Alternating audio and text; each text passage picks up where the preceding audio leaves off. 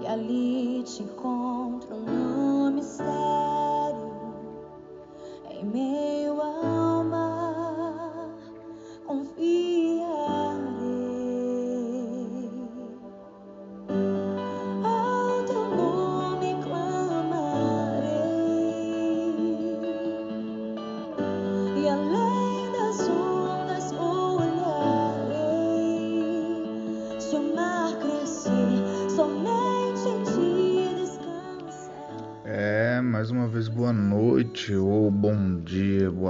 eu não sei qual momento que você está escutando esse podcast, mas eu venho aqui através desse podcast trazer uma mensagem para você, ao seu coração, eu pedir a Deus que Ele venha consolar, eu não sei qual o problema, dificuldade que você está passando, mas eu tenho certeza que o Deus que eu sirvo é o Deus que está te conhe- que te conhece aí do outro lado. Dizer que também que vamos estar orando no final, e onde estiver, eu creio que Deus vai operar grandes coisas.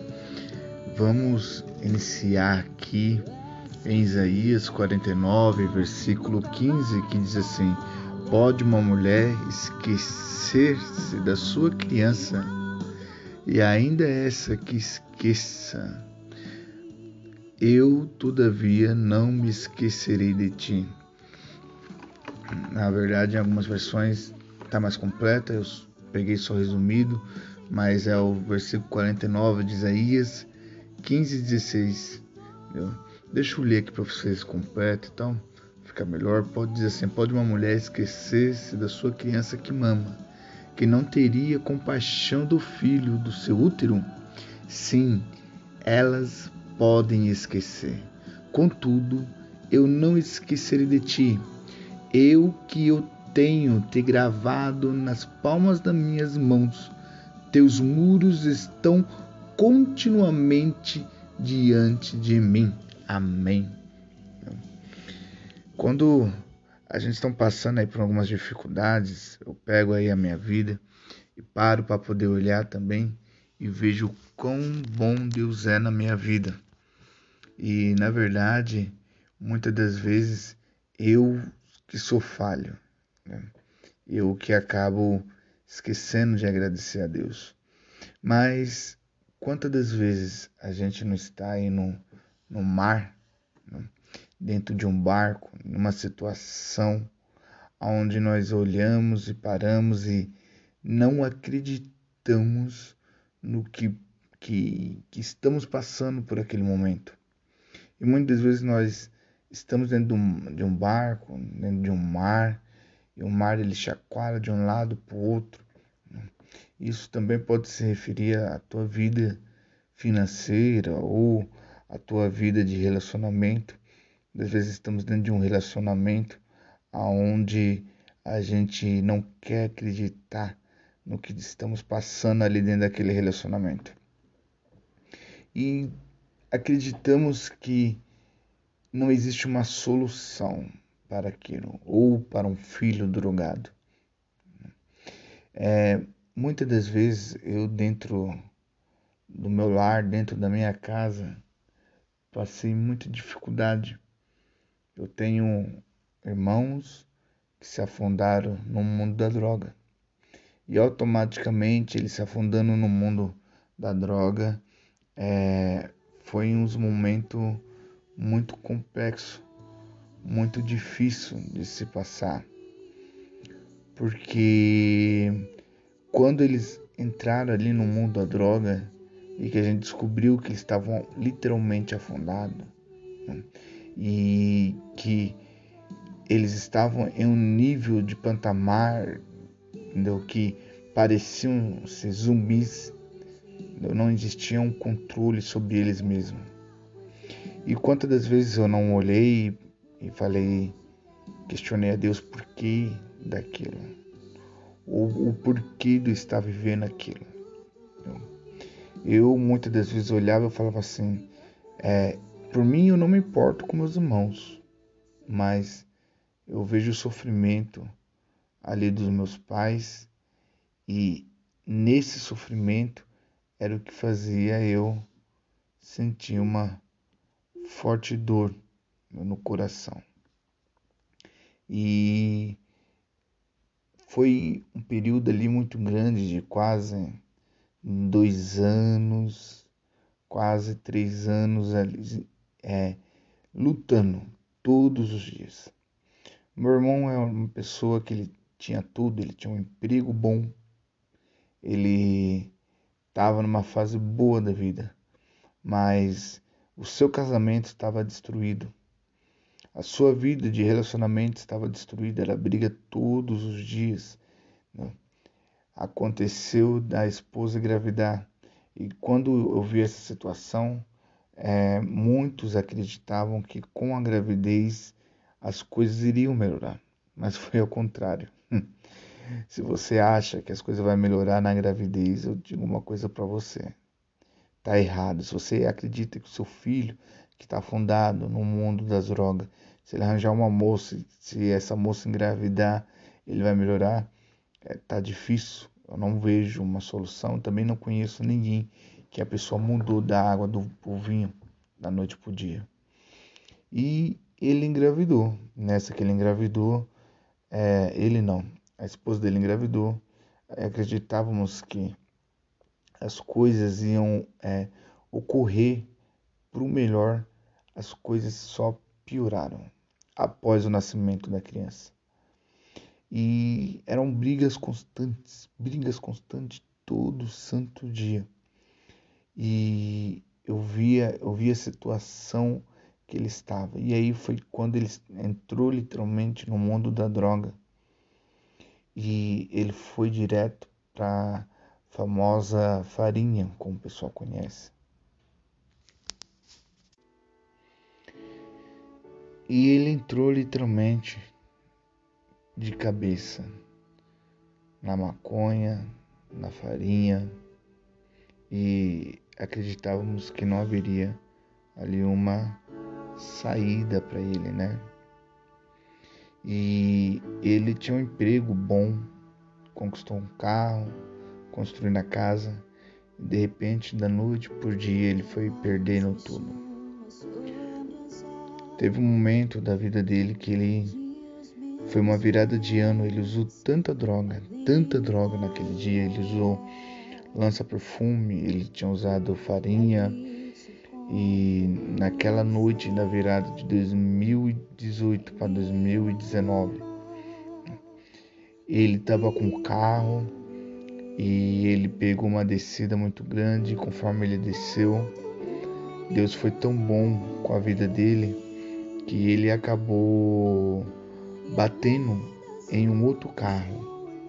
Pois se ele não batesse naquele carro, automaticamente ele teria acertado outras crianças que estavam na rua brincando, porque era exatamente uma noite de ano novo.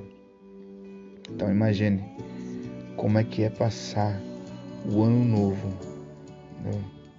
Você entrar dentro da tua casa e você ver uma situação complexa. Se olhar para a cara do seu irmão que está drogado e ver que ele ele perdeu o carro, porque o carro literalmente deu deu como causa perdida e o carro deu como causa perdida e não acreditávamos no que estávamos vendo. Ele era um rapaz tinha tudo para poder crescer na vida, com um ótimo salário, com uma ótima casa, mas uma pessoa literalmente sem Deus. E uma pessoa sem Deus, ela sem Deus ela se afunda no pecado de uma forma inacreditável. Uma pessoa sem a direção de Deus, ela entra por vários caminhos acreditando que aquele caminho é o mais certo, é o mais correto.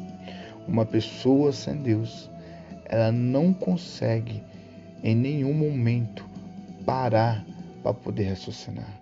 Uma pessoa sem Deus, ela literalmente se afunda, se afunda como um navio que está em alto mar e que não tem mais ali solução. Assim é uma pessoa sem Deus. De repente, aos nossos olhos, é, não tem solução, mas para Deus acaba tendo solução. Deus ele faz e desfaz.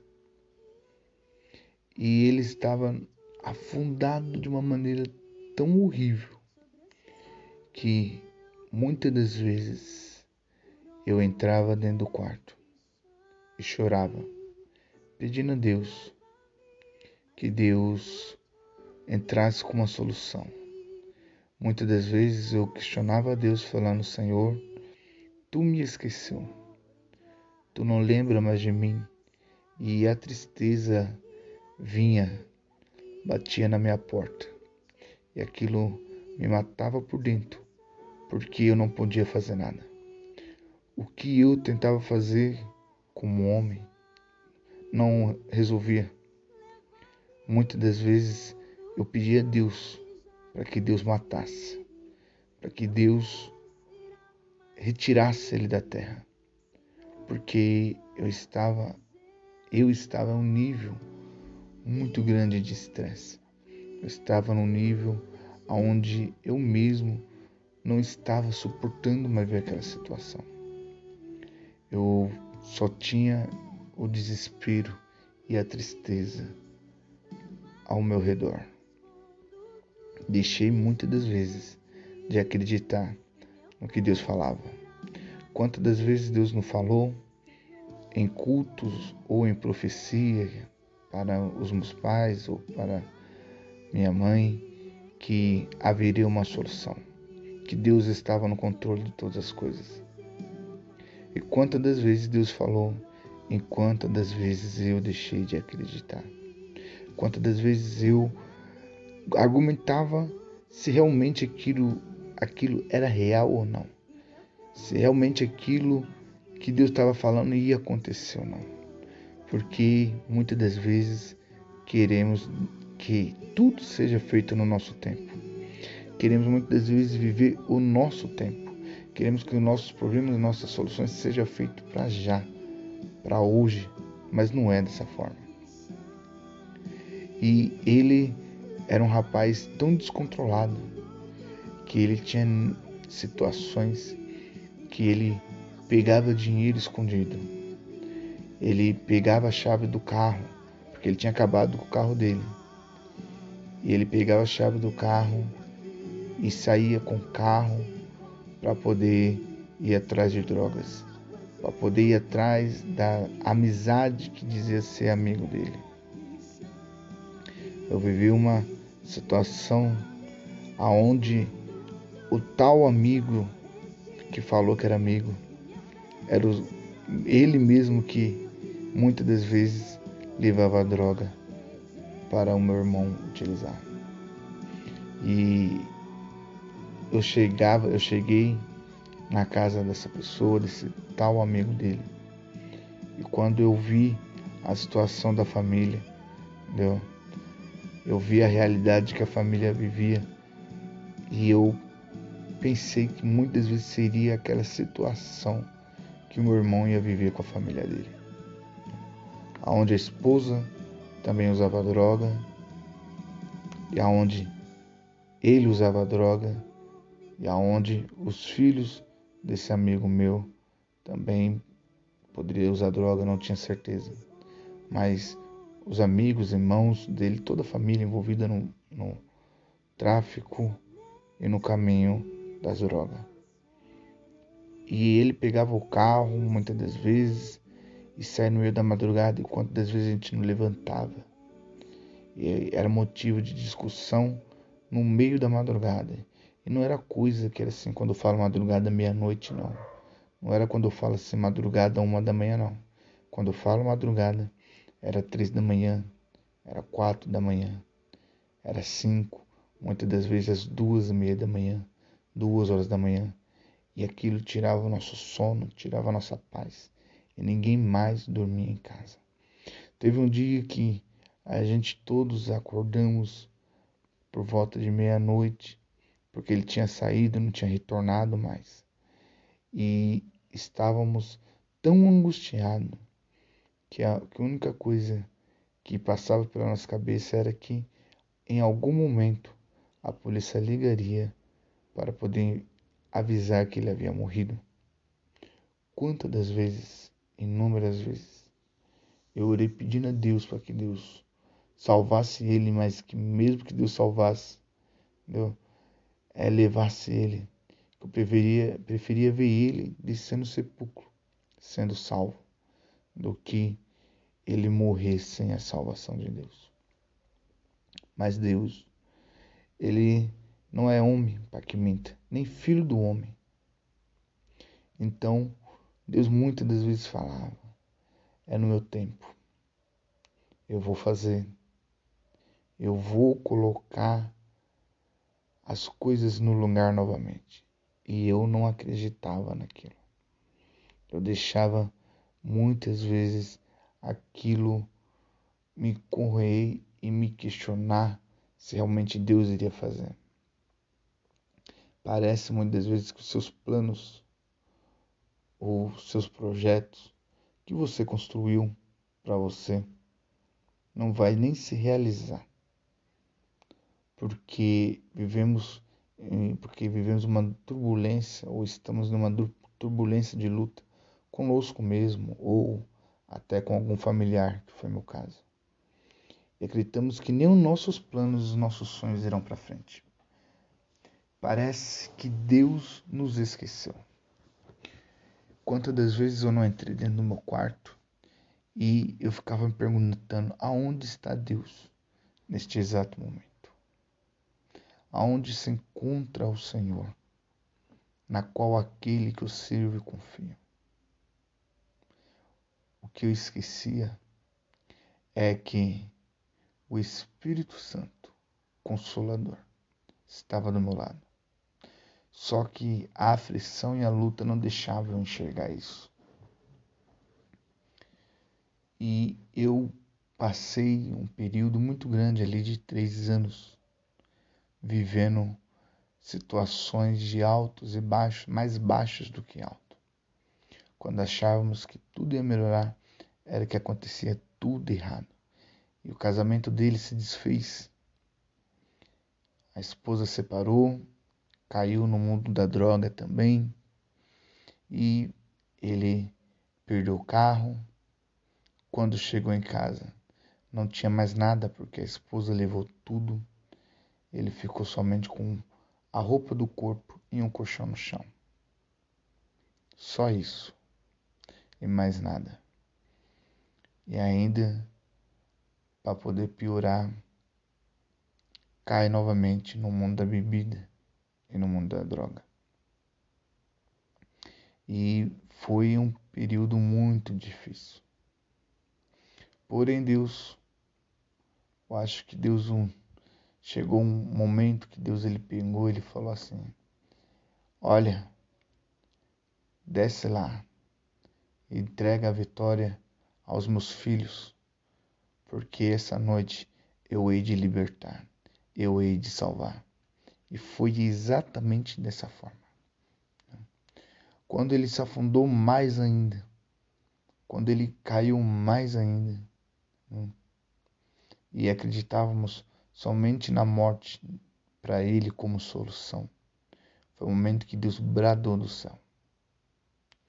Ele foi em um culto e neste culto, ele acabou retornando a Jesus Cristo. Mas como todos aqueles que retornam a Jesus Cristo, a pessoa não tem muita força, acaba caindo novamente. Foi períodos difíceis. Tivemos que ter muita força para poder ajudar ele na caminhada, na fé. Porém, Deus foi dando força. Deus foi renovando. Deus foi transformando deu a ele uma nova esposa, na qual ajuda ele na caminhada na fé dele hoje. Alguém que é, é mais do que ajudadora. Quando eu olho para ela e vejo o que ela faz sobre a vida dele, o que ela, o que ela contempla na vida dele e ajuda, eu lembro daquele versículo que fala da mulher virtuosa. É o caso dela, a mulher virtuosa a mulher sábia que edifica sua casa. É o caso dessa mulher, que é a esposa dele hoje. E eu vejo Deus em todo o momento. O que eu não vi antes, o que a luta me, me cegava, hoje eu posso contemplar que até nos momentos aonde eu esqueci que Deus estava do meu lado e esqueci que Deus era comigo, mesmo Deus falando, aonde muitas das vezes eu não acreditava que Deus lembrava de mim, lembrava dos meus. Deus todo o tempo esteve do meu lado. Esteve do meu lado nos momentos das aflições mais difíceis. E hoje eu vejo o que é a vida do meu irmão. Hoje é um rapaz de 23 anos, 24 anos, se eu não me engano. E ele é um rapaz liberto. É um rapaz que trabalha na casa do Senhor. É um rapaz que se dedica à obra de Deus. Procura fazer o máximo. É o primeiro que chega na igreja. É o que abre a igreja. O que está na porta como um diácono, obreiro do Senhor, atento à obra de Deus. Deus não se esquece. E quando eu leio essa passagem em Isaías 49, 15, e que eu me lembro que Deus, ele fala, ainda que uma mãe se esqueça, eu todavia não me esquecerei de ti. E Deus é, acabou fazendo uma grande mudança na vida dele. Hoje ele serve o Senhor conosco. Deus, ele não esquece. Em nenhum momento Deus esquece dos seus. Ainda, ainda que o mar se levanta, ainda que o mar, ainda que o mar esteja agitado e te jogue de um lado para o outro, Deus não esquece de ti. Deus nunca te esqueceu. Por isso que fala da mãe. Por que fala da mãe? Que amamenta seu filho, porque uma mãe é difícil esquecer. Aquela que gera dentro de si, é, ela cria um amor, uma ligação tão grande o filho com a mãe, mas ainda que essa venha se esquecer, Deus todavia lembra de ti. Então, fique com essa mensagem. Espero que isso venha entrar dentro do seu coração e saiba que, por mais que você olhe para a esquerda, para a direita, Saiba que o Espírito Santo, ele continua ao seu lado e Deus está na frente. Entregue nas mãos do Senhor. Não se esqueça, Deus não esqueceu de ti. Farei uma oração rápida. Coloque a sua mão no seu coração, onde você estiver. Ou então, se você puder, feche os olhos e estarei orando por ti. Senhor, quero lhe pedir, Deus, a esta pessoa, Senhor, que parou para poder escutar, Senhor, esta mensagem. Senhor, tu conhece as lutas dela, as dificuldades, o que ela tem passado, meu Deus. Senhor Jesus, visita, Senhor, ela nesta manhã, nesta tarde ou nesta noite. Meu Deus amado, venha, Senhor, estender, Senhor, as tuas mãos, Pai, confortar o coração das tuas filhas, dos teus filhos. E, Senhor, fazê-los lembrar, Senhor, que tu nunca se esqueceu e nunca vai se esquecer.